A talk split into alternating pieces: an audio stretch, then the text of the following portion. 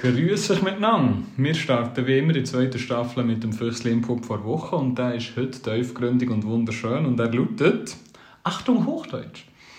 Ich bin zutiefst gerührt. Die Wärme, die eure Freundschaft in jedem Dialog ausstrahlt, ist ergreifend schön und man hört den Respekt zwischen jeder Zeile. Eure Unterhaltungen sind beflügelnd und geben mir das Gefühl von einer gefundenen Oase in der Wüste. Mm.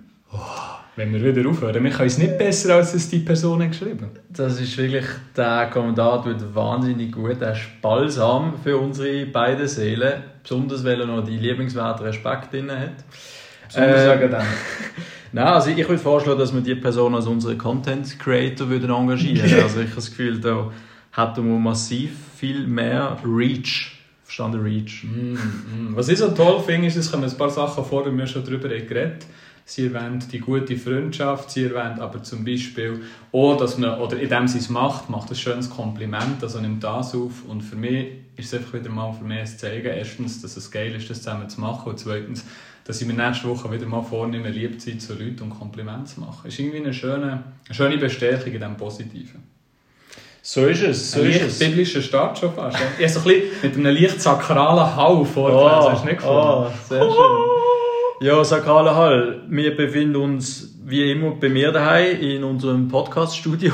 Wir waren aber nicht immer bei dir daheim, gewesen, sondern du bist in Barcelona, gewesen, Ich bin, genau. in ja. Catalunya. Und äh, mich würde natürlich wahnsinnig interessieren, wie war es? Wie waren die Leute? Hast du ein Kompliment bekommen? äh, wie viel, wenn wir doch mal am Anfang mit der einfachen Frage, wie viel Bier oder andere Alkoholika hast du konsumiert dort? Und das lässt dann immer ein bisschen schliessen, wie die Woche war. Hey, okay, gut. Ich, ich habe ich ha mir schon gegönnt, kulinarisch habe ich mir sehr gegönnt, vor allem mit, äh, mit Essen und mit Bocadillos und mit Tapas. Es ist einfach schon es sind so viele schöne kleine Kaffees und Bäckereien, wo Muss ich wissen, was gut sind. Bocadillas sind? Äh, Bocadillos sind äh, Sandwich. Auf Sag doch etwas. Jo, jo. Gut. Unsere Zuhörer wissen das. Ähm, nein, ähm, kulinarisch top und der Drink von der Woche war ein Tokyo Mule. Gewesen. Okay. Weil äh, du weißt, ich bin ja ein großer Fan vom klassischen Moskau Mule und der wird ja mit weißem Wodka gemacht. Und äh, Tokyo Mule ist mit Sake gewesen. Also in einem japanischen Restaurant gewesen und es war richtig gut gewesen. und dann so ein bisschen mit einer Chili, mit, mit, mit einer Chili-Note ausgezeichnet gewesen. Ähm, ja, nein, und auch sonst, ich bin seit zwölf Jahren nicht mehr zu Barcelona gesehen. Es ist, es ist etwas gegangen, also jetzt, wenn wir gerade so ein bisschen bei der Kulinarik sind, ich bin auch wahnsinnig beeindruckt gewesen von den ganzen Alternativprodukten, die es gibt. Also in jedem Kaffee gibt es irgendwie zwei, drei äh, äh, verschiedene Milchprodukte. Äh, wenn du in den Laden gehst oder eben in der Bäckerei hast du immer hast du, hast du Buttergipfel, aber du hast auch noch ein veganes Gipfel. Sie haben sehr viel, äh, sehr viel Alternativen, also sehr, sehr progressiv, was das betrifft. Also bei den Kaffees kannst du auch sagen, hier Hafermilch, Sojamilch, Genau. Kuhmilch, hast du Genau. überall die Auswahl. Aber Ja. du bist wahrscheinlich auch im, im Zentrum in Fancy, oder was? Äh, so ein bisschen mässig, also überhaupt nicht im Touri-Zentrum, das nicht. Wir sind eigentlich in so einem herzigen Quartier, gewesen, sehr local, mit so, äh, mit so kleinen Boutiquen und einem schönen, und einem schönen Platz, wo, wo wirklich so oben immer sehr gefüllt war, weil es auch drei Beizen vor dem Hotelzimmer hatte. Ähm, ja, und ich habe den, ich den Klassiker Gringo Move gemacht. Ich habe gerade beim ersten zum Mittag, am ersten Tag, mein Portemonnaie verloren. Und ähm, Wirklich? ja, kein Joke. kein Joke. Und dann bin ich so, also ich bin, ich bin mit einem Kollegen von Spanien, bin ich gehe Mittagessen und dann bin ich so, also davor gelaufen und dann, und dann habe ich irgendwie so ein Bauchgefühl gehabt, kennst du so ein bisschen, irgendwas fehlt einem. Und, und, und dann habe ich so in meiner Tasche gesucht und habe ich gemerkt, oh scheiße, das Portemonnaie. Ähm, und dann habe ich eigentlich das schon abgeschrieben, weil äh, gerade in Barcelona sagt man ja, es sind wahnsinnig viele Taschendiebe und so. Und ich habe gedacht, hey, nein, das kann jetzt nicht sein am, am ersten Tag. Bin aber zurückgegangen ins Restaurant und dann habe ich halt auf dem Boden gesucht, da, äh, wo ich gesessen bin. Und dann ist, habe ich eine Kellnerin gefragt und dann habe ich den Namen sagen und dann ist die tatsächlich aus so einem Fundbüro vom Restaurant mit meinem Portemonnaie vorgekommen. So geil. Und dann ist gerade zu, im gleichen Moment, wo sie mir das Portemonnaie gegeben hat, ist dann, ist dann ein Gast auf mich zugekommen und hat gesagt, sie hat das Portemonnaie gefunden bei ihr in der Nähe. Und ich habe keine Blasse, wie das da Aber es gibt immer freundliche Leute auf der Welt. Und ich habe so das Gefühl, es gibt schon so eine Ratio von je verwirrter du bist, desto lieber die Leute, die zu dir schauen. Mm. Und die das Zeug auch wieder bringen. Ich glaube, bei How I Met Your Mother sagen sie einmal, der Besoffene und der Baby hilft immer das Glück, aber ich würde noch die Verwirrten dazu. das ist jetzt ein schlechtes Beispiel, wenn ich vom Mädchen bringe, aber sie hat mal in, in Italien den Laptop verloren. Und dann hat die Person den Laptop angeladen und dann siehst du ja beim Login für den Gmail-Account oder was auch immer, das E-Mail, dann hat sie von ihrem E-Mail auf dieses E-Mail geschrieben, sie hat es auf dem Handy gesehen und dann haben wir in der Ferien noch zurückgehen den Laptop abholen ah. Es gibt so viele freundliche Leute, ja. da muss man einfach wieder mal Positivität rausstreichen. Voll, also äh, grundsätzlich, die Leute sind wirklich sehr freundlich gewesen, äh, habe ich das Gefühl gehabt. Ähm, sehr gute, sehr gute Vibes verspürt und halt so das Südländische, das man ist draussen, ähm, man, es, ist wirklich, es ist alles zwei Stunden später. Also, ich meine, das, das, ist ja schon das ist ja bekannt, aber irgendwann dann doch wieder mal in dieser Kultur bist, dann merkst du schon, dass du auch die eigenen Rhythmus musst umstellen musst. Also wirklich erst um 9, 10 Uhr gehst du Nacht essen. Also ich, ich, bin, ich bin mal am Punkt 8 gegangen, weil ich mal reserviert habe und, und, ich, und, und wir sind einfach allein im Restaurant am 8 mm. Also es ist, schon noch, es ist schon interessant, aber die Leute arbeiten ja trotzdem dann am Morgen, äh, hast das Gefühl.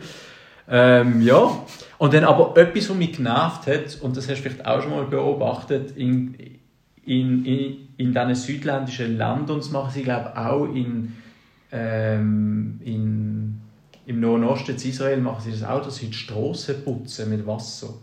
Wirklich? Also mit dem Schlauch oder dann auch zur Nacht fahren, so, äh, fahren so Putzwege durch und dann wird einfach massiv viel Wasser für die für die Pflastersteine Ja, das stimmt. Braucht, das stimmt. Und hier in Bern ist es ja mehr, du hast die Putzwege mit zwei Bürsten, die so gegen rein drehen und dort hast du Wasser. Ja, das stimmt. Ja, und dann sogar in Bezug auf die Wasserknappheit, die wir haben, dass da einfach jede Nacht so eine ganze Stadt mit Wasser putzt wird. Für, mhm. für was? Also das, ist so ein bisschen, das hat mich gestört, als ich das wieder beobachtet habe.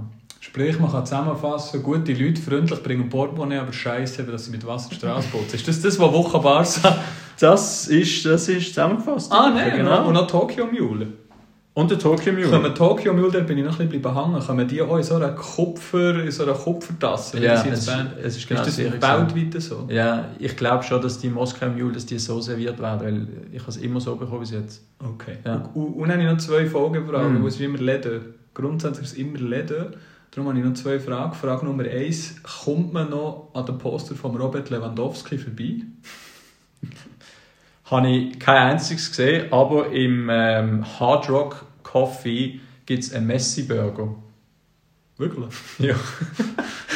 aber der spielt doch bei Paris. Haben ja, nicht das äh, aber der ist anscheinend immer noch dort präsent. Also, also Messi mit Y, vielleicht ist es auch ein Messi-Burger, also ein Buff. Nein, es ist mit großem Bild von ihm mm. und äh, ja. Es steht einfach ein kleiner Burger, wenn es ein Messi-Burger ist. Zweite Frage, bist du zufrieden mit deiner Begleitung in dieser Woche? Ausgezeichnet. Ausgezeichnet. Ausgezeichnete Begleitung. Ich bin von Locals oder beinahe Locals ein bisschen, ein bisschen umgeführt worden. Ich finde ich immer schön. Top. Da kratzt ja die Kurve. Da kratzt ja doch mal sauber die Kurve hier. Jo, und du so? Wir haben uns jetzt wirklich schon ein paar Tage nicht mehr gesehen. Das ist zum Kotzen, unsere Beziehung geht Bach ab. Schön, haben wir das Feedback noch dürfen mitnehmen. Nein, Spass auf das, äh, Du hast gesagt, ihr Sprachnachricht Spass auf das E-Bike. Yes. Schön. Hey, ich komme aus einem Wellness-Weekend mit meiner angetrauten Frau. Das war wunderschön. Grundsätzlich, wir sagen dann manchmal Love Getaway. Einfach so 48 Stunden rausnehmen und dann mal weg. Ne? Und ähm, ich wollte jetzt nicht zu fest in die Details zu gehen, von unseren intimen Erfahrungen zu erzählen, bla, sondern von äh, Saunagängen. Hätte dir gerne Input gebracht. Beziehungsweise die Frage, bist du Saunagänger? Bruder, du weißt, dass ich bin das Gegenteil von dir. Du liebst Saunen und für mich ist es äh, mehr ein Leiden. Wirklich? Aber ich tue, ich tue mich ja ab und zu wieder von dir überzeugen lassen. Mm, mm. Ja, komm mal wieder, wir gehen mal wieder.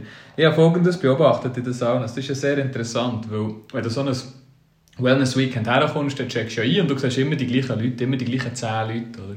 Du siehst sie beim Einchecken, beim Auschecken, du siehst beim Morgen, jetzt ist es Nacht oder zum Morgentisch noch gleich geblieben. Das heisst, du schaust immer wieder die gleichen Gringe an. Mm. Mit dem Unterschied, dass du am nächsten Tag in der Regel weißt, wie sie nackt aussehen vor Sauna. Das ist ja noch recht interessant. Und in der Sauna ist mir irgendwie das mal folgendes aufgefallen. Ich habe mal so ein bisschen versucht, eine Klassifizierung zu machen, wie sich Leute in der Sauna aufhalten. Und das ist so ein guter Teil von 50-60 Prozent, die sind einfach normal. Das heisst, die kommen mit einem Tüchli um die Hüfte oder um die Oberweite rein, die legen das aus und dann liegen sie dort und so, alles gut. Aber du hast so 4 mal 10 Prozent. Also es sind 60 Prozent normale und 4 mal 10 Prozent, die so ein bisschen rausstechen. Du hast zum einen platzeinnehmende Alte. Die hast immer irgendwie ein Geschlechtsteil im Gesicht von denen. Und sie tun immer sehr gerne breitbeinig präsentieren. Das sind die ersten 10 Prozent, die schwierig. Äh, Beide Geschlechter? Beide Geschlechter. Okay. Ja, die Frauen natürlich schon ein bisschen zurückhaltender, es hat schon mehr Riemen, die rumflattern, aber je älter, desto scheißegal, wenn ich mich gebe, so in Nacktzone. Die zweiten 10% sind zu angezogene Leute. Finde ich auch ganz weird. Wenn so in sehr heißen finnischen Saunen noch Badhose oder Bikini anhast, dann finde ich so ein bisschen den Gang nicht. Ähm, die, zweite, äh, die dritten 10% sind zu laute, wo einfach... Nein, ist doch das Ding so, entweder redest du doch laut, das finde ich dann noch weniger schlimm, ist auch schon schlimm, aber die, die dann noch laut kuscheln, das finde ich noch zu viel schwieriger. Weißt du, was kuscheln ist? In Spanisch? Äh, tuscheln hier. Ah, Tuschel. Thomas Tuchel. Thomas Tuschel. Und die vierten 10% sind zu hässliche 5% und 5% zu hübsche. Was? ich bin voll bitter gesehen, aber jetzt was? 5% zu hübsch und 5% zu, Zu hässlich. hässlich. Die müssen wir nicht diskutieren. Die mit dem Riesenrand, oder? das ist schon schwierig. Und dann hast du aber noch 5% und ich bin so in die Sauna reingegangen und dann sind so drei Frauen, die sind glaube ich auf einer, ähm, wie sagt man, auf einer Hen-Party gewesen. Bachelorette Weekend. Ah. Also eine hat geheiratet. Zürcherinnen, gell, und die haben dann über die Arbeit geredet und wie viel sie arbeiten und so. Aber die waren einfach alle sehr heiß, gewesen, oder? Und dann sind die so zu dritt auf dem Stängel gehockt und noch ich und ein Alter. Also, der, ich versuche es dir mal in einem Bild zu malen. Also, wir hatten einen gehabt mit sehr viel Haar und breit gespreizten Beinen gehockt. Ich nebendran, so ein bisschen versucht mir normal zu gehen. Und dann einfach drei Frauen sehr eng genau auf dem Stängel, alle extrem heiß. Jetzt, was machst du, oder? Das Problem war, die drei Frauen, die sind vis-à-vis von einem Panoramafenster gehockt, so eine Panoramasauna im Berner Oberland, die haben rausgeschaut, die haben es schön gehabt, und ich bin dann seitwärts gehockt. Das heisst, die entweder können gerade an ihnen vorbeischauen, links in die Wange rein, oder sie rechts so ein bisschen anschauen. Und jetzt hast du eben zwei Optionen, entweder starrst du gerade voll an, oder du machst das Gegenteil und du starrst so komisch weg. Und ich finde beides schwierig, weil du hast nicht das Gefühl dass sie hübsch sind, und du schaust es mal. Aber wenn du voll startest, bist du dann heutzutage so, oder hast du einfach den Klapp schon fast im Gring. Jetzt, was machst du? Also ich habe mich für das beschämt wegstarren entschieden, was hättest du? Oh boy. Schönes Bild, schönes Bild. Ey, fast. Also ich finde immer, es gibt, du kannst creepy starren, aber du kannst auch, du kannst auch respektvoll und äh, wohlwollend starren. So. Wir machen gleich mal CS im Wohlwollen starren. Das habe ich noch nie erlebt. Ich habe einen Kollegen, den ich manchmal in die Sauna gehe, der ist Brillenträger und der tut die Brille vor der Sauna deponieren, weil sie schon anläuft und dann hast du einfach einen Maulwurf. Hm, Und dann manchmal, wo die Leute diskutieren in der Sauna, aber er hat es ja gar nicht gesehen. Das ist die beste Strategie. Hast du Folgefragen zu meinem Bild? Und sonst hätte ich eine Frage dich heute. Uiuiui, das gibt eine alberne Folge. Ja, ja, nein, also ey, es freut mich für dich, dass du da ein schönes Panorama gehabt hast und äh, Sie haben ein schönes Panorama gehabt. mich nimmt es noch Wunder, zählst du dich zu den 60% oder zu den 5% zu hübschen? Oh, good question. 60. Äh, 60 Ja, normal. ja, ja, ja. Nackt bin ich nicht so arrogant, da bin ich bescheiden.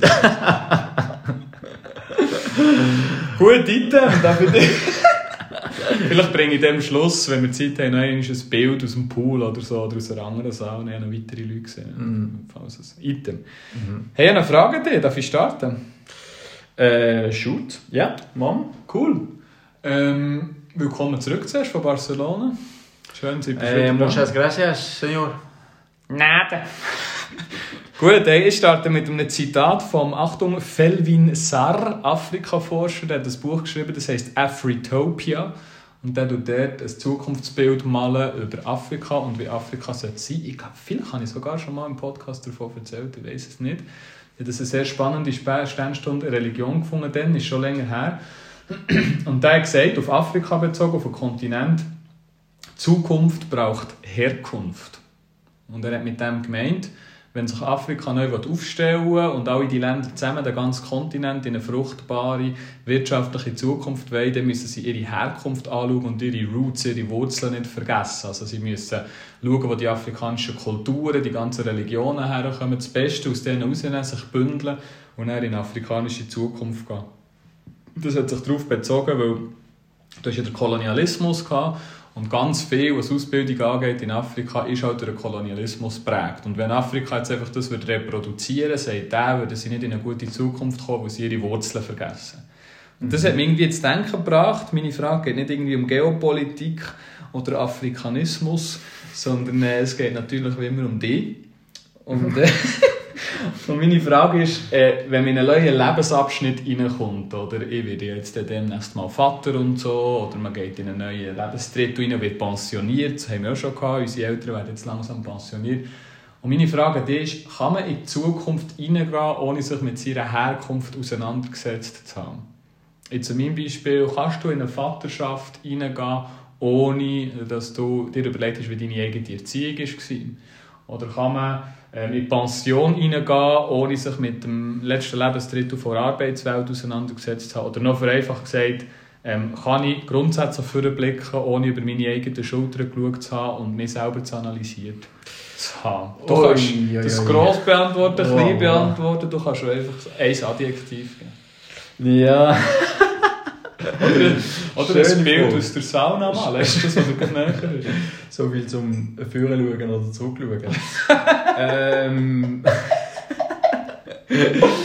ja, die Frage die kann man äh, wahrscheinlich zweifach beantworten. Man kann sie so ein bisschen grundsätzlich und persönlich. Du bist jetzt ein bisschen die persönliche, aber ich glaube, ich, ich fange zuerst mal mit dem Grundsätzlichen an.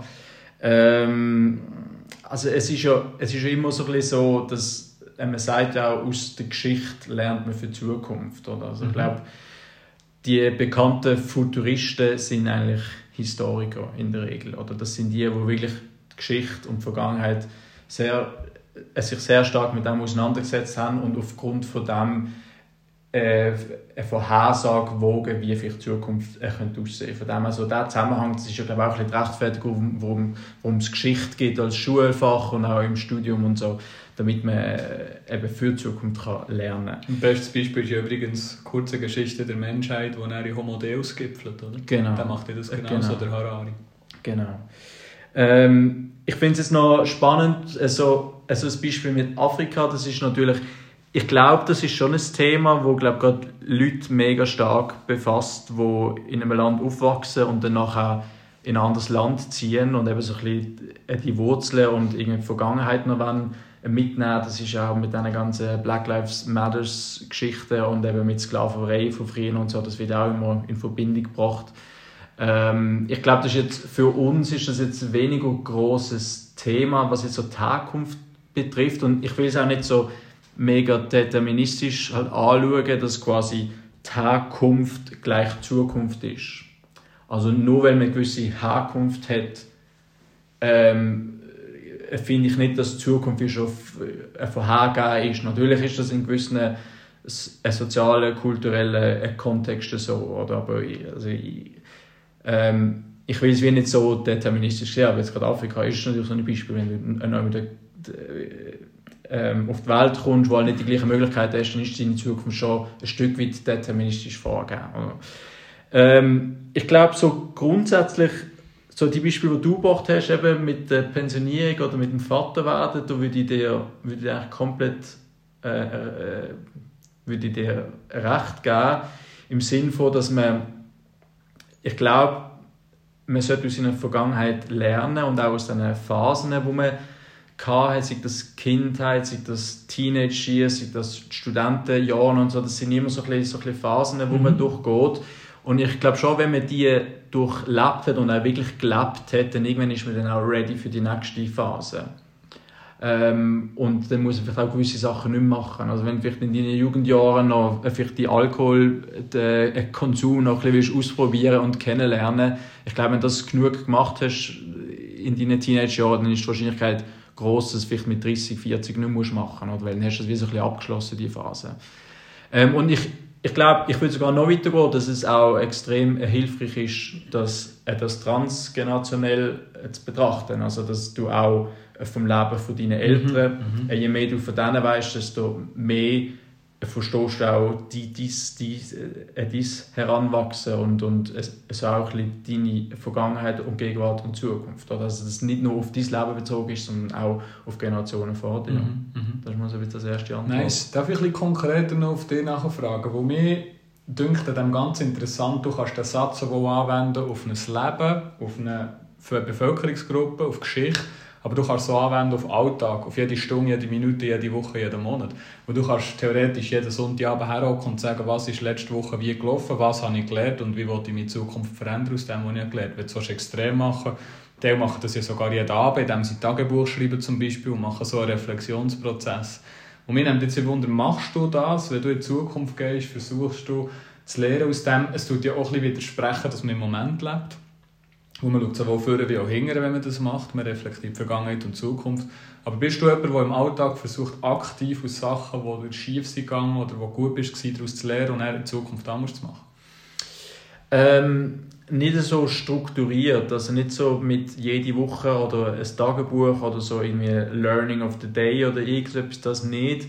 Aber ich beobachte, ich beobachte ein paar Mal Wesenszüge von mir, die ich aus meiner Vergangenheit kenne ähm, und dann probiere ich, wie aus dem, aus dem zu lernen. Und äh, quasi wie es wissen, dass wenn das nächste Mal, äh, wenn ich wieder in so eine Situation gehe, äh, dass ich dann anders reagieren mhm. ähm, Aber das ist für mich so ein bisschen situationenspezifisch. Also jetzt nicht, dass ich das eben in regelmäßigen Abstand mache.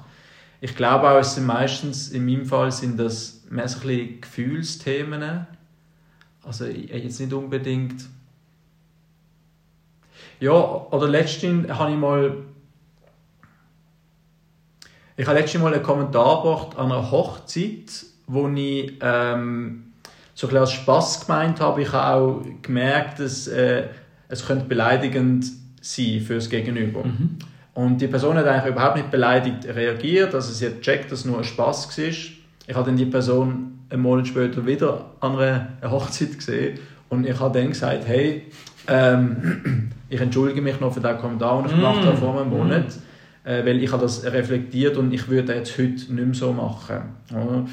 Ähm, das, ist jetzt, das ist jetzt so ein konkretes Beispiel, wo ich das, mm. wo ich das gemacht habe, wo ich wirklich bewusst nochmal zurückgeschaut habe und realisiert habe, oh, der Kommentar, der hat, könnte verletzend sein. Ähm, und dann hat das der Person mitteilen und, und die Person hat das überhaupt nicht als verletzend empfunden und so. Aber das ist so ein Beispiel. Ne? Alter, du bist mir in dem so voraus, da musst du mir mal einen Kurs geben, wie man sich kann entschuldigen kann, wenn man es realisiert. Man.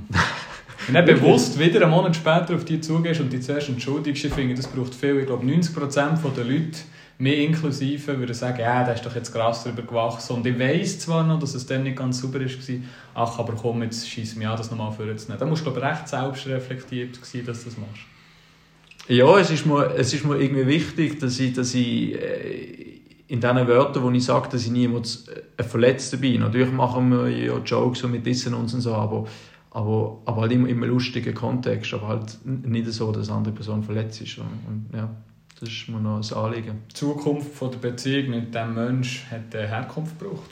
Du hast es aufarbeiten sonst hättest du mit dieser Person nicht vorgehen können. Das ist aber schon ein ja. recht geiler Satz. Schön. Ja, und, und wie ist es denn bei dir? Hey, ich habe Vaterschaft schon ein bisschen angeschnitten. Da ist sicher etwas, wo ich mir mega überlege. Also irgendwie, man fängt jetzt so ein bisschen die Literatur an lesen über Vaterschaft und so. Ich denke natürlich, ich rede viel mit dir oder mit sonst Leuten darüber. Und dort hört man ja immer wieder, egal was du für eine Person bist, sobald du ein Kind auf dem Arm hast, dein eigenes Kind, denkst du unweigerlich daran, wie deine Eltern dich auf dem Arm hatten. Das wird unweigerlich passieren. Ich kann mir das noch nicht so vorstellen, aber das sagen irgendwie alle, vor allem Psychotherapeuten, sagen dann, unbewusst oder bewusst, es passiert. Oder? Und darum versuche ich im Moment schon ein bisschen meine Herkunft und Werte, die ich auf dem, auf dem Weg mitbekomme und die Zeit, die ich genossen habe, zu challengen und zu befragen und vielleicht auch mal mit den Eltern darüber zu reden, sodass ich für das wie gewappnet bin. Das ist vielleicht ein praktisches Beispiel. Und das andere, was du hast gesagt hast, hat mich schon ein bisschen geflasht. Also da habe ich schon zwei, drei praktische Beispiele gesehen in meinem eigenen Leben, was auch so ist. Also ich beziehe mich auf dieses Beispiel, wo ich eine Person mit einem Satz verletzt habe, wo ich nicht gedacht dass der Satz die Person kann. Ist mir gerade an diesem Gurtenfestival passiert, eine Kollegin einen blöden Satz gesagt im, im Alkohol und denkt, ja, ja, das ist schon gut. Und die hat dann Tränen in den Augen gehabt, so, wo ich so denke, da muss man sich einfach entschuldigen und herstellen und das geht einfach nicht. Von dort her, dort versuche ich mich ähm, auch zu verbessern und, und, irgendwie ähm, daraus zu lernen. Also zum einen bei, bei Vaterschaft sicher, aber auch so bei der Selbstarbeit und Selbstreflexion. Ich glaube schon, ähm, gute Selbstarbeit ist irgendwie notwendig, um das zukünftige Verhalten können zu beeinflussen. Also ich glaube nicht, dass man irgendwie ein besserer Mensch kann werden kann, wenn man seine eigenen Taten in der Vergangenheit nicht angeschaut hat. Ich versuche das zu machen, aber ich finde es ultra schwierig im Alltag. Darum habe ich das so gefragt, Tage, Wochen, Monate. Oder? Mhm. Oft sehe ich irgendwie ein Verhalten, aber dann bei mir, das negativ oder positiv ist, aber dann vergeht es wieder. Oder? Wir haben auch mal ähm, scherzhaft so ein bisschen gesagt, bei dir ist das Jahr vom Körper, das jetzt kommt, du schaust auf deinen Körper und ich habe gesagt, bei mir ist es so ein bisschen das Jahr von Empathie. Mhm. Und der Grund ist der, dass mir zwei, drei Mal ist aufgefallen dass ich bei meinem Verhalten nicht empathisch war. Und mit Empathie meine ich, ich habe mich mit der, bei der Aussage nicht zuerst in die Person hineinversetzt, was es mit dieser Person machen kann. Also auf gut Band gesagt, ein kleiner, kleiner Wichser gewesen und auf gut Hochdeutsch gesagt, ein bisschen unempathisch ähm, sich ausdrückt. Oder? Mhm. Und das ist schon etwas, wo ich merke, das weiss ich und ich habe mir das Jahresziel gesetzt und ich probiere es immer wieder, zu arbeiten auf Basis von der Vergangenheit. Aber irgendwie ist es verdammt schwierig. Du merkst es dann immer erst wieder nachher, oder? Oder man sagt ja, Selbsterkenntnis ist der erste Weg zur Besserung. Aber ich merke es immer noch erst in Selbsterkenntnis. Jetzt passiert es mir wieder und dann denke ich, ja, jetzt ist es mir wieder passiert. Fuck. Aber der Punkt, dass du dann vor dran kommst, vor das Verhalten und es mhm. vorher kannst abstellen das denke ich mir dann schon next level. Aber ich würde es so formulieren, dass ich denke, ähm, sich mit der Vergangenheit auseinandersetzen ist der erste Schritt zur Problemerkennung. Und dann das Anwenden, das braucht noch mal viel Arbeit. Aber ich glaube, dort hilft nicht die Vergangenheit auch nicht viel. Das ist für die Erkennung, aber dann im Alltag selber musst du andere irgendwie Mittel finden, dass du kannst angehen Ja, voll. Mega. Aber, aber hast du, also, weil du mich gefragt hast, machst denn du das irgendwie so regelmäßig, dass, dass du dir etwas aufschreibst oder ähm, dir irgendwie ein Ziel definierst für die Woche oder einen Rückblick machst für die Woche. Gibt es das bei dir? Äh, weil wir sind ja so ein bisschen, was wir ja schon oft machen, ist, wenn wir uns kennen, dass wir noch irgendwie äh, noch Highlights tun, äh, benennen oder so. meine, ein Wochenende zusammen verbracht, das sind Highlights gesehen oder, oder Das stimmt, so ja, oder? das stimmt. Ja, wir reflektieren auch, wie unsere gemeinsame Zeit war, oder? Mhm. Und versuchen dann vielleicht in, in einem nächsten Treffen das anders zu machen, oder? Zum Beispiel, dass wir dass man Podcast zuerst aufnimmt und sich nicht zuerst mega austauscht, oder wenn wir uns wieder treffen. Das war ja so eine Erkenntnis, die wir getroffen haben und das machen wir jetzt und das funktioniert viel besser. Aber ich bin auch nicht so strukturiert, oder? Das, wie du hast gesagt, das kann ich definitiv auch nicht. Also ich schreibe mir es nicht auf, ich führe kein Tagebuch oder so. Aber was ich mache, ich setze mir so Themenschwerpunkte von Selbstreflexion. Eben jetzt ist es gerade Empathie, auch schon ist es eben Entschuldigen, wo ich das wirklich scheiße kann dass wir wie vornehmen, hey, jetzt entschuldigst du dich mal für etwas, auch wenn es weh tut, vielleicht beim Arbeiten oder so, unnötige Sachen, die passieren oder kleine Sachen.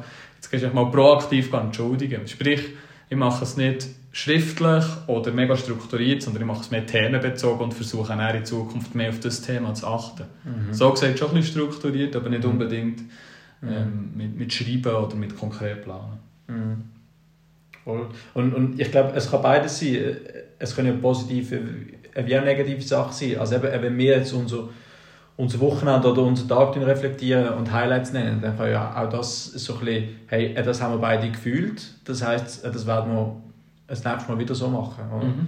Also Unbedingt. Ist, es ist nicht nur quasi Lernen aus, aus, aus, aus Sachen, die man verkackt hat, sondern halt auch Lernen, hey, das bin ich, das gefällt mir, das will ich auch in Zukunft so weiterführen, oder? Ähm, eben als vielleicht das Beispiel mit Afrika, oder? dass man vielleicht nicht die europäische Kultur übernimmt, sondern dass man die afrikanische beibehaltet, äh, trotzdem äh, trotz der Vergangenheit mit dem Kolonialismus. Und mhm, das, ja. Definitiv, ja. Mhm. Speaking of Kolonialismus, was macht eigentlich der Tod von Queen mit dir? was macht... Hey, äh... ich habe heute eine Schlagzeile gelesen, äh, Bürger aus London legen Sandwiches nieder. Mhm. Weißt du, dass ich so Blumen herlege? Ja. Vom Backen empfehlen es einfach Leute so in einem Zip-Log, haben sie einfach so Sandwiches auf Boden gelegt und fragen mich so, warum? Also, ah, ja. hä? Hat irgendwie postmortem Huren Hunger? Oder? Ey, das, äh, das ist lustig, weil in der, in der chinesischen Kultur, ich glaube im Hinduismus wie auch im Buddhismus, äh, siehst sehr oft, wenn du in irgendwelche Tempel gehst, dann hat vor allem diese Statuen, hast du immer noch Drinks, also mal Pepsi und, und, und, und Sprite und dann Chicken Fried Rice und so. Und, das ist witzig. Nein, nein, nein. Und die tun das opfern, also diesen, diesen Götter oder diesen heiligen Personen. Aber das bezieht sich auf Gottheit und auf die Statue, nicht auf eine Person. Äh, Weil es gibt ja. auch die Kulturen, die noch sagen, du wirst nicht vom Fährmann übergeschifft und bla, Ja. und dann kommst du ins Nachleben und dort hast du ja vielleicht Hunger, das würde mir jetzt noch einleuchten, Ja. wenn du das glaubst. Oder? Aber mein, also mein vietnamesischer Kollege aus Basel, die gehen heute noch jedes Jahr am Todestag auf den Friedhof von ihm seiner Großmutter oder von ihm seiner Tante und gehen dort essen. Und quasi mit der verstorbenen Person zusammen. Also, das, also äh, die Kultur gibt schon noch, dass man auch ähm, nach dem Leben hier äh, noch weiterhin äh, so ein bisschen, ich weiß nicht, ob man die Nahrung braucht, natürlich schon nicht äh, täglich, aber so, dass irgendwie, irgendetwas opfern, sei es trinken oder essen, das, das, ist, das ist ja noch gang gäbe. Ich versuche mich jetzt einfach mit dem Bild zu versöhnen, dass ich versuche, vegetarisch zu essen, um irgendwelchen Chicken ein Leben zu retten und ich stelle es einfach einer, einer Buddha-Statue vor dran. Ja gut, so ist, so ist die Welt. Aber bist du, bist du, äh, interessierst du dich für blaues Blut eigentlich? Weißt du, das Gala beim Coiffeur? Weißt du, wer der Sohn von Queen ist und so? Äh, null. Nein, aber du, äh, also, also blaues Blut, das habe ich schon mal gebracht, gell, und das blaues Blut heisst. Yes, erklärt. Definitiv. Ja, hey, definitiv. Nein, äh, ich finde ich find so ein bisschen die Monarchie-Ding, ich finde es spannend, auch rein historisch, weil aus der Vergangenheit ist halt immer, das sind, äh, das sind die Macht, also du, musst dich mit der Herkunft auseinandersetzen, für die Zukunft zu schauen. äh, gell? genau, du hast immer den Papst und den Kaiser, das sind so die beiden ähm, ein Herrscher gewesen vom äh, Reich und, und auf eine Art ist ja die Monarchie halt auch ein Teil davon und das finde ich schon noch sehr interessant. Mit mir persönlich macht es nichts. Ich mag mich auch erinnern, ich bin mal in Dänemark mit meinem Vater Mhm. und dann sind wir dort äh, in eine Oper gegangen und dann plötzlich sind alle Leute sind aufgestanden, weil in der Loge ist plötzlich der dänische König gekommen. Mhm. Und dann sind die ganzen Dänen sind aufgestanden und die haben dann applaudiert dem König. Und, und das ist für mich so befremdlich gewesen, oder? Dass du, dass du irgendwie so eine, eine, eine royale Person, die Leute haben sich dann auch verbeugt und so. Und da hast du auch gemerkt, ich meine, als Schweizer ist man sich das einfach nicht gewohnt. Ist schon schwierig, ja. Es gibt ja auch, ich, ich habe mal einen Artikel gelesen, weil es ja so ein bisschen weltweit, ähm, das ist zum Beispiel in Singapur so, dass wenn du schon im Mittelstand bist, hast du eine Maid daheim. Also du hast und, und Also du hast einen Gärtner. Bedienstete Ja, genau, und du hast ja. einen Koch und so. Und das ist, und das ist ja in unserer Kultur überhaupt nicht der Fall. Und, und äh, ein, ein Grund kann auch darin liegen, dass wir halt immer so demokratisch sind Mhm. und, und nie so das Herrscher und das herrschende Verhältnis haben, wie jetzt vielleicht, wie es vielleicht in anderen Ländern, wie es Mhm. vielleicht in Kolonien oder eben Monarchien und die Geschichten. ja. Das habe ich auch noch interessant gefunden. Guter Punkt. Hey, mit mir macht es äh, mit mir macht's wenig, aber ich habe dann doch so eine kurze Doc gelesen über die Queen, weil die muss ja schon, also das ist, ich finde es auch schon nur faszinierend, dass die so lange gelebt hat und Mhm. was die alles äh, für, äh, für Epochen durchgemacht hat. Und dann habe ich aber noch etwas, noch etwas äh, ein interessantes Detail von der Doc, das ich mitgenommen habe, ist gesehen, wo ja da Prinzessin Diana gestorben ist, ist das ganze Königshaus sehr in der Kritik, in der Kritik gestanden, weil ja die Diana so ein bisschen ähm, eine Poster Lady war oder of the Royal Family. Und, ähm, und die Queen hat dann, hat dann etwas gemacht, um wieder die Sympathie von der, von der Großbritannien zu gewinnen. Also ich weiß nicht, ob sie es wegen dem gemacht hat, aber bei der Beerdigung von der Diana, das ist halt auch der Sarg, ist dann so vor dem Buckingham Palace durchgefahren worden und dann hat sie sich verbeugt vor dem Sarg. Ui. Und das hat wahnsinnig viel Sympathie geschaffen für sie, weil als Königin musst du dich ja von niemandem verbeugen. Die Leute verbeugen sich vor dir. Und doch hat sie das gemacht und das hat, dann, ja, das hat anscheinend sehr viel geholfen. Das habe ich noch ein interessantes Detail gefunden. Ich habe auch noch Doc geschaut und das einzige Bild, das ich mitgenommen habe, ist, dass der Trump der einzige Präsident war, der auf dem Gastbesuch vor ihr ist gelaufen Was scheinbar ab, absolut nicht okay ja, ist. ja, ja, die kenne ich. Der. Wichser. Und dann ist sie so geil an ihm vorbeitankt. sie ist so ihm vorbeigesnickt und war ja dann auch schon über 90 gewesen. Ja. Das habe ich geil gefunden. Es stimmt übrigens nicht, dass wir keinen König haben. Wir haben den Schwingerkönig Joel Wicki. Bitte die auch zu verbeugen, wenn du den siehst. Du musst einfach tief runter, der ist etwa 1,60 groß, aber 1,60 breit. Ja. Mhm. Und man, der Roger. Man, der Roger. Mit King Roger, ja. Nein, aber vielleicht noch eine letzte Bemerkung zu dem. Hit me, Ich habe, einen, ich habe einen guten Freund, äh, 74-jährigen Engländer. Und der ist, der ist sehr Fan von dieser Royal Family. Das liegt daran, weil der im gleichen Bezirk wohnt, wo die Queen so eine, ein Castle hat, so eine Holiday Castle, den verschiedensten Schlösser. Und, ähm, und der, eben, der ist 74, aber ich meine auch der, der, äh, der ist mit ihr als Königin auch aufgewachsen. Und ich habe ihm dann ein SMS geschrieben und so ein bisschen er dann mein Beileid eigentlich oder? weil ich habe gewusst, dass, dass ihm die Person irgendwie nachgestanden ist. Oder? Und äh, mich doch überrascht, als er geschrieben hat, dass er sehr viele Tränen vergossen hat mit seiner Frau zusammen und dass es ein sehr schwieriger Tag war für sie und sie werden jetzt auch die zehn Tage werden sie jetzt trauern und so und sie werden den ganzen Prozess jetzt mitmachen. Das ist doch krass, Mann. Und, und ich finde das auch noch speziell, aber es ist schon speziell, dass die, ich meine, die Person ist auch auf allen Geldnoten drauf, äh, in der Hymne wird die genannt, oder God Save the Queen. Jetzt haben sie sie müssen ändern. Jetzt haben sie müssen ändern. also, es, also es ist schon etwas, äh, das kennen wir einfach nicht, oder? Ja. So eine Bezugsperson haben auf dem Land. Ja. Ja. Hey, wir, wir, wir schweifen Royalism ab, aber ich finde es spannend. Ich habe zum Beispiel auch den Gedanken interessant gefunden, jetzt ist ja der gekrönt worden. Jetzt war die Zeremonie gewesen, und hat mir erst der Reihe einfach alle jetzigen und, und vergangenen Premierminister gesehen. Ah. Die waren in der ersten Reihe gewesen, und die waren der gewesen, einfach in diesem Kronbeirat oder wie das heisst. Das habe ich mega krass gefunden. Da wird mhm. wirklich geschaut und gemacht. Mhm. Und das Krasse ist ja, die meisten Engländer, wenn nicht alle oder vom, vom UK, die haben noch nie eine Krönung erlebt. Und das war vor 70 ja. Jahren. Ja. Das heißt, für die ist das so das First Time, oder? Mhm, das stimmt. So scheiße äh, Feuer. So ah, nein, nein, nein. Hast du? Ich war etwas letztes. Schau, ich sage, richtig, richtig. mit dem Cappuccino.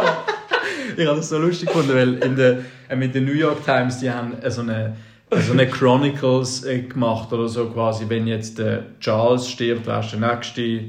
Dann ist ja der Klar, William, der William oder der George, bla bla. Und dann haben sie so die Ranglisten aufgezählt, oder? Und dann glaube ich, Nummer 7 oder, oder vielleicht Nummer 8 war der Prinz äh, Andrew. Das ist der, der weißt du, mit dem Jeffrey Epstein, da mit, ah, ja, ja, mit, ja, äh, mit Kindern. Äh, Sex mit Kindern und das ganze Ding. Und äh, das war schon, stell dir vor, man da schlussendlich wie müsste König werden.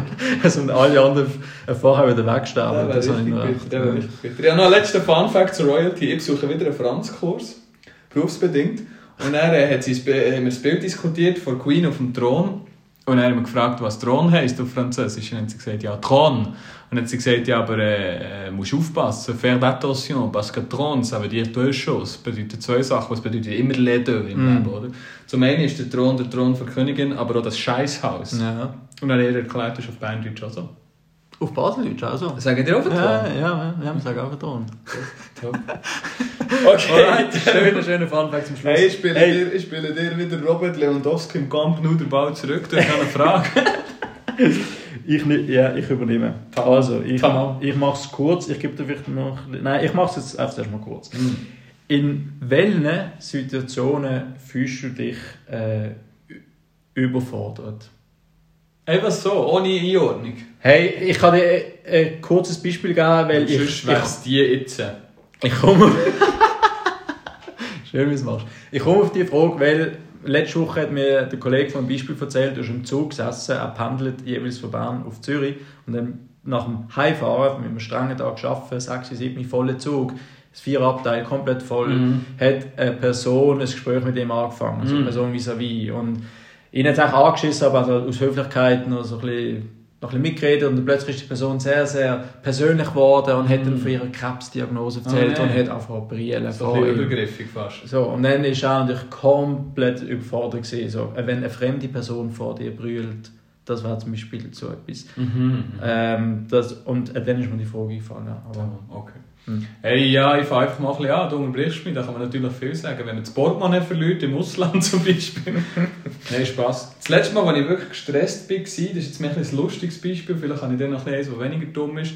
Ich habe ähm, ein Telefon bekommen von einer unbekannten Nummer beim Arbeiten, habe das abgenommen. Wir haben so Telefonkabinen, die schaudicht sind, bin die gelaufen. Ich dachte, vielleicht ist das Telefon vom Arbeiten oder privat, mega wichtig, bla. Bin dort rein und dann war so eine Frau, die hat angefangen mit «Grüß euch, ihr doch mal bei so einer Umfrage mitgemacht, wir würden euch gerne etwas schenken.» Sprich, ein Verkaufsgespräch, wie es jeder kennt, oder? Und die hat losgelegt und hat angefangen und eigentlich eben so ein das Problem, wo ja auch mal Erziehung bekommen, wo man ein bisschen, wo man ein bisschen, wo Respekt wichtig ist. Das heisst, es gibt ja die, es gibt die Leute, hängen einfach sofort auf. Es gibt Leute, die sagen halt schnurren und Leute nie mehr an und hängen auf. es gibt Leute, die einfach so bla. Oder ich bin der, ich sage dann immer noch etwas Nettes zurück und sage vielen Dank, hätte mir angerufen, aber ich bin nicht interessiert. Mm. Und ich weiß das noch ganz genau, das kommt von meinem Bär, der hat das auch, die Mutter ist fast durchgetragen, der hat immer die Jahre angelassen und der hat ihn nicht abwinden Einfach weil es halt fett ist oder so, mässig. Aber jetzt habe ich wirklich nicht so Zeit gehabt und arbeiten und so. Und wie machst du es näher, oder? Wo die hat nicht aufgehört. Die hat gesagt, ich wollte euch etwas schenken. Und das war ein Beratungsgespräch von 30 Minuten über Finanzanlagen.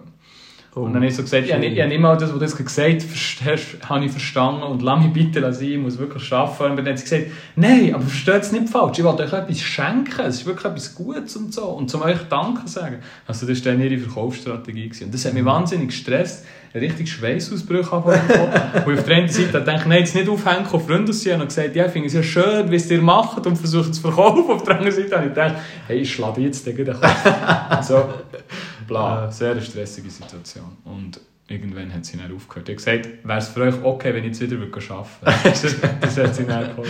Was ist deine Coping-Strategie mit Werbearien? Ja, ich finde es sehr relatable, was du jetzt gerade gesagt hast. Ich glaube, also, also einfach direkt abhängen, das habe ich glaube ich vielleicht zweimal in meinem Leben gemacht und ich glaube auch nur so im Ausland, jetzt nie so in der Schweiz.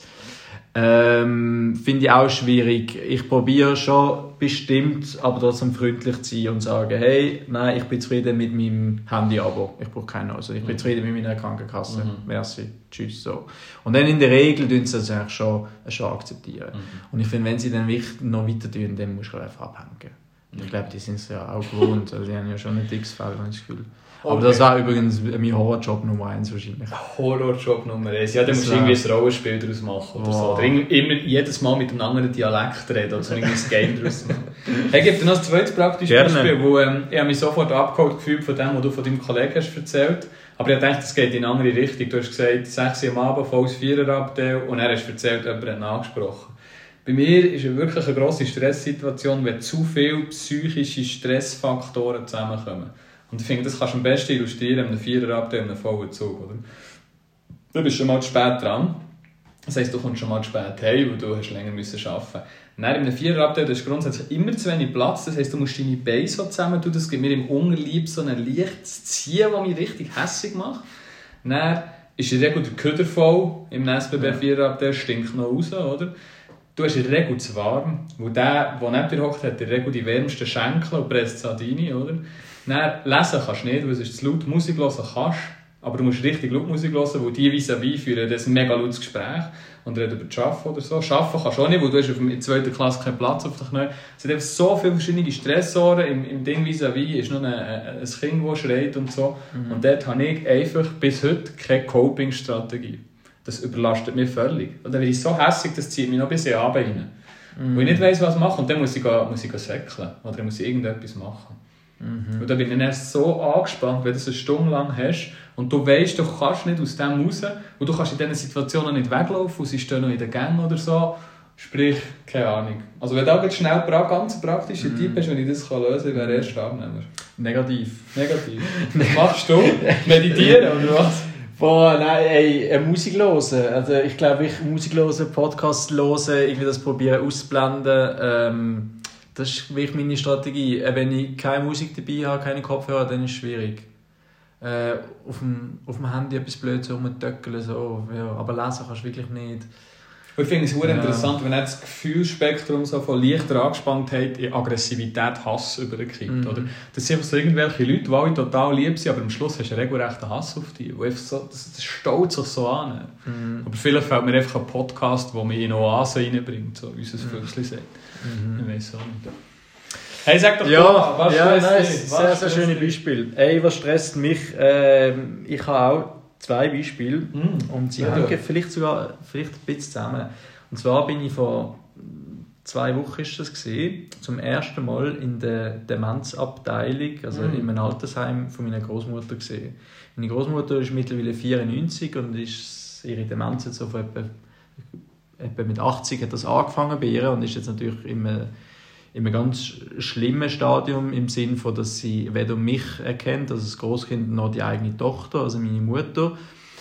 Und ähm, wir sind sie dann zusammen, also die Mutter und ich sind sie dann dort abholen, also abholen, wir sind sie besuchen und das ist dann so auf einem Stock und dann sind dort halt so 15 Senioren und Seniorinnen. Seniorinnen? Seniöse. Boah. Senil ist die weibliche Version von Sen ja, ja, Seniorin. Ja, ja. Seniorin, ja. ja, Ähm, sind dort gesessen und dann ist, und äh, es ist mir so ein bisschen, der eine Film mit dem Jack Nicholson, ein einer flog über das Kuckucksnest, ist jetzt ist ein bisschen ein fieser Vergleich, weil es ein Irrenhaus ist, also, also von damals, also früher aus den, aus, aus, aus den 80er, 90er Jahren. Aber es ist so Musik gelaufen, also weißt, so Ländlermusik, Ja. so ein Stück zu laut, aber sie hören ja alle nicht mehr gut, darum sehr, sehr laut.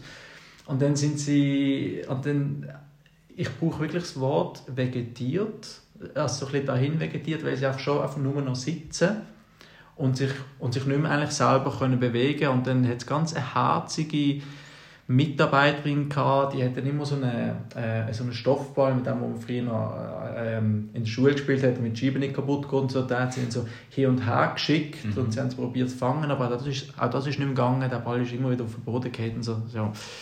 Und dann äh, ja, und dann siehst du so die Großmutter und ich habe mir dann so ein bisschen gedacht, hey, das sind wahrscheinlich alles einmal sehr gestandene Leute gewesen. Also Mhm. da ist vielleicht ein hat, hat eine Entdeckung gemacht, der andere ist vielleicht äh, ein Professor in irgendetwas und so und jetzt sitzen die alle dort und, und, und, und, und irgendwie sind alle so ein bisschen auf dem gleichen Level und, ähm, und, ich, und ich bin dann überfordert gewesen, weißt, kommuniziere ich auch mit den anderen, kommuniziere ich jetzt nur mit meiner Großmutter, weil die sind ja alle dabei gewesen, Mhm. also die haben mich Bist du beobachtet. dem, in dem Kreis nicht zugesessen gesessen und hast dem Spiel zugeschaut? Ja, ich habe dann nachher so Großmutter begrüßt und so und dann, und, und dann lächelt sie dich so an, aber, aber äh, du kannst ja gar nicht wirklich reden mit ihr. Mhm. Also du kannst eigentlich irgendwie wie nur da sein, aber, aber wenn du nichts sagst, ist irgendwie auch komisch, aber du bekommst auch keine Antwort.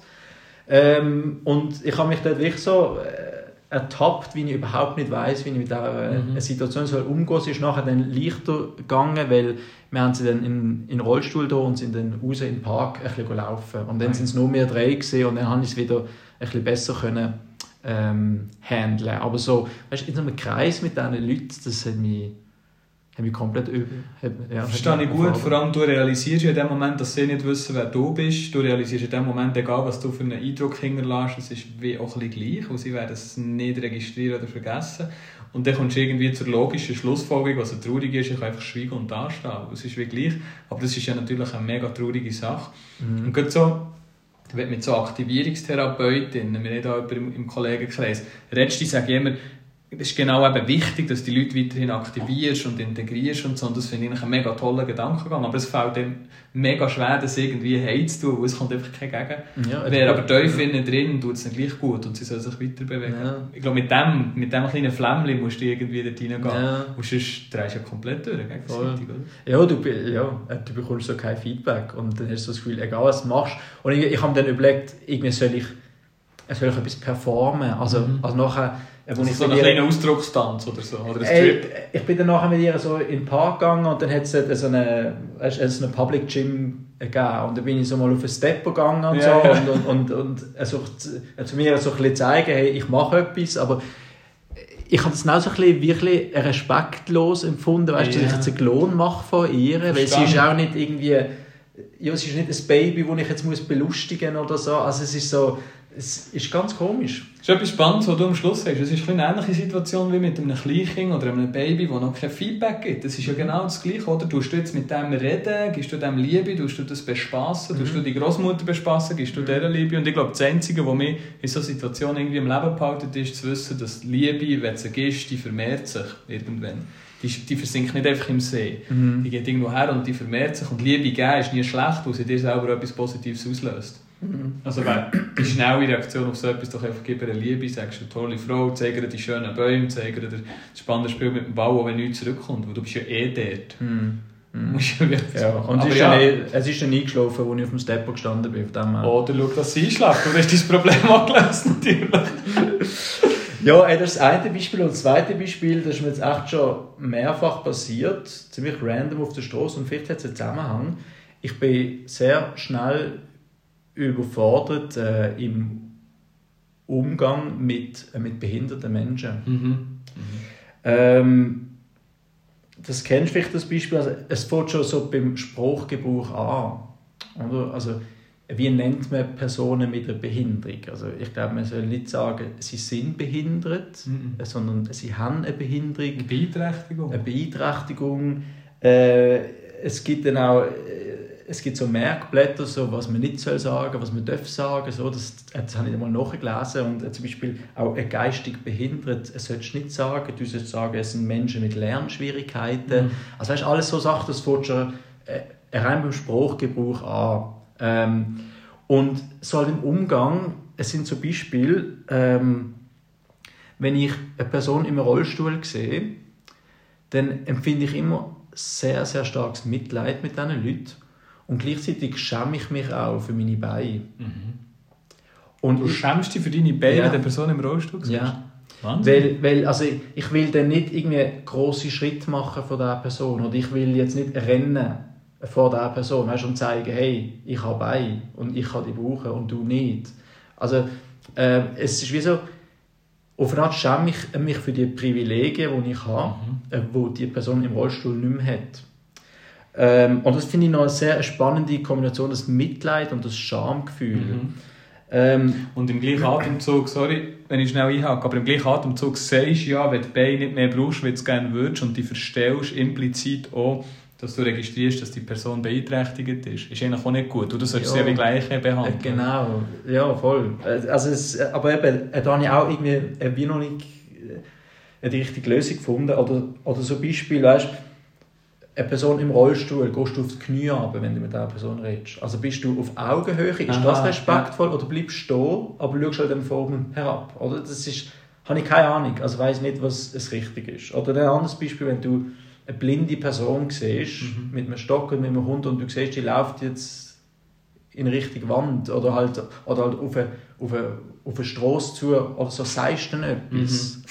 Was ist das zu hoffen? Ich meine, ja, nein, also ja, natürlich, eben, das lebensgefährlich ist schon, aber, aber so ein bisschen, weißt du, was ich meine? So wie viel, Ja, ja, ja. oder auch also beim Helfen, beim Einsteigen, du hast immer Helfen oder es suggerierst dann einem automatisch, dass sie es nicht können. Und das gibt ihnen dann noch ein schlechtes Gefühl.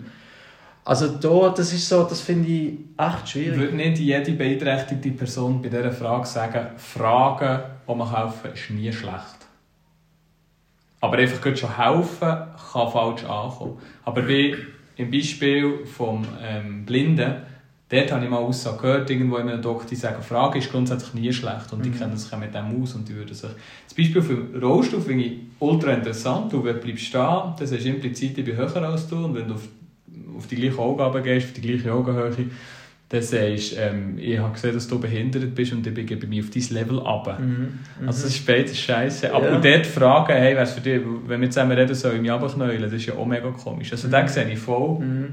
Aber für Unterstützung, ob sie Unterstützung brauchen, als Fragen, finde ich ja per se nie falsch. Mhm.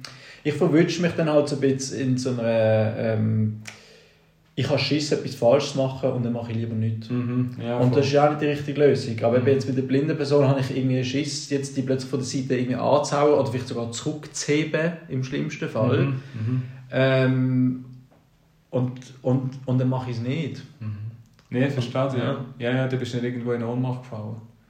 Voll. Nice. Sehr, sehr spannend. Sehr, sehr spannend. Darf ich Schluss überleiten? Yes. Ich finde es immer so weird, wenn man zweimal sagt, sehr, sehr spannend und er sagt, darf ich Schluss das ist wie bei den Behinderten, oder? Jetzt hat er das Gefühl, es ist doch nicht so spannend. Aber ich finde es wirklich mega spannend. Ich merke jetzt gerade, in meinem Kopfkino bin ich eine blinde Kuh gewesen, in Basel. Ja. Das finde ich uh, faszinierend. Das ist ein Restaurant, wo du komplett stockfeisteren Raum isst und dort wirst du von Sehbeeinträchtigten, ich hoffe, das ist das richtige Wort, bedient. Und was die dort performen und was die in ihrer Welt für Skills haben, das finde ich im Fall richtig krass. Aber richtig Mhm. krass. Mhm. Darum bin ich mental jetzt gerade gewesen. Hey, eine ganz kurze Schlussfrage an dich. Mhm. Ähm, vielleicht hast du eine schnelle Antwort, die mir hilft. Der Sommer ist durch, es war ein geiler Sommer. Gewesen. Jetzt kommt der Herbst, alle sind wieder im Büro. Äh, die Leute haben unter, unter der Woche nicht mehr Zeit für Spass und so. Äh, ich bin ein bisschen im Take. Mhm. Was ist deine Strategie Nummer eins, für das durchzubrechen und wieder auf die Welle zu kommen, auf die perfekte grüne Welle zu kommen? Boys Nights. So viele Boys Nights wie möglich zu machen, gerade in deinem Fall, kurz vor der Vaterschaft, ist es wichtig, weil nachher kannst du nicht mehr, darfst du nicht mehr, nicht wahr? Saufen. Saufen, blöd tun. Nein, äh, ja, doch, will ich genau das eigentlich. Wo ich versucht, in meine Vergangenheit zu schauen, wenn ich mal in einem Loch war, aus dem zu lernen und die Zukunft zu prägen, gemäss Felvin Saar, und ich habe es nicht geschafft. Darum muss ich dich fragen. Was würdest du sagen, Jungs treffen und saufen? Also du hast, du hast mir das ja gelernt und ich finde das sehr ein schönes Bild und du hast mir auch ein T-Shirt geschenkt mit diesem Symbol, dass du dir ja in deinem Leben immer Leuchttürme Mm. durchsetzen Und äh, ich glaube, das kannst du in allen vier Jahreszeiten machen, die Leuchtturm. Jetzt musst du einfach herausfinden, was ist dein Leuchtturm. Und für mich ist der Leuchtturm der nächste Freitag, wo wir uns wieder werden sehen. In Boys Night. He? In Boys Night. Und jetzt sind wir beim Leuchtturm, bei einem phallischen Symbol. Das bringt mich zurück in die Sauna. Das rundet das Mm. Ganze thematisch schön ab. Und gleich würde ich dir wohl für das Schlusswort übergeben, wo wir sind ja bei dir daheim. Da hast du als Haus jetzt das letzte Wort. Oh, das überfordert mich auch ma massiv jetzt in der. Situation. Nein, hey, ich glaube, ich habe gar nicht so viel, so viel zu melden von meiner Seite. Ähm, jetzt tun wir fürstlich das Nachtessen. Ich bin jetzt nicht mehr gluten- und milchfrei unterwegs. Das heisst, ich gönne mir jetzt wieder mal Spätzle. Rein mit den Proteinen. Da freue ich mich drauf. Hey, hat Spass gemacht. Ich hoffe, euch gefällt es auch.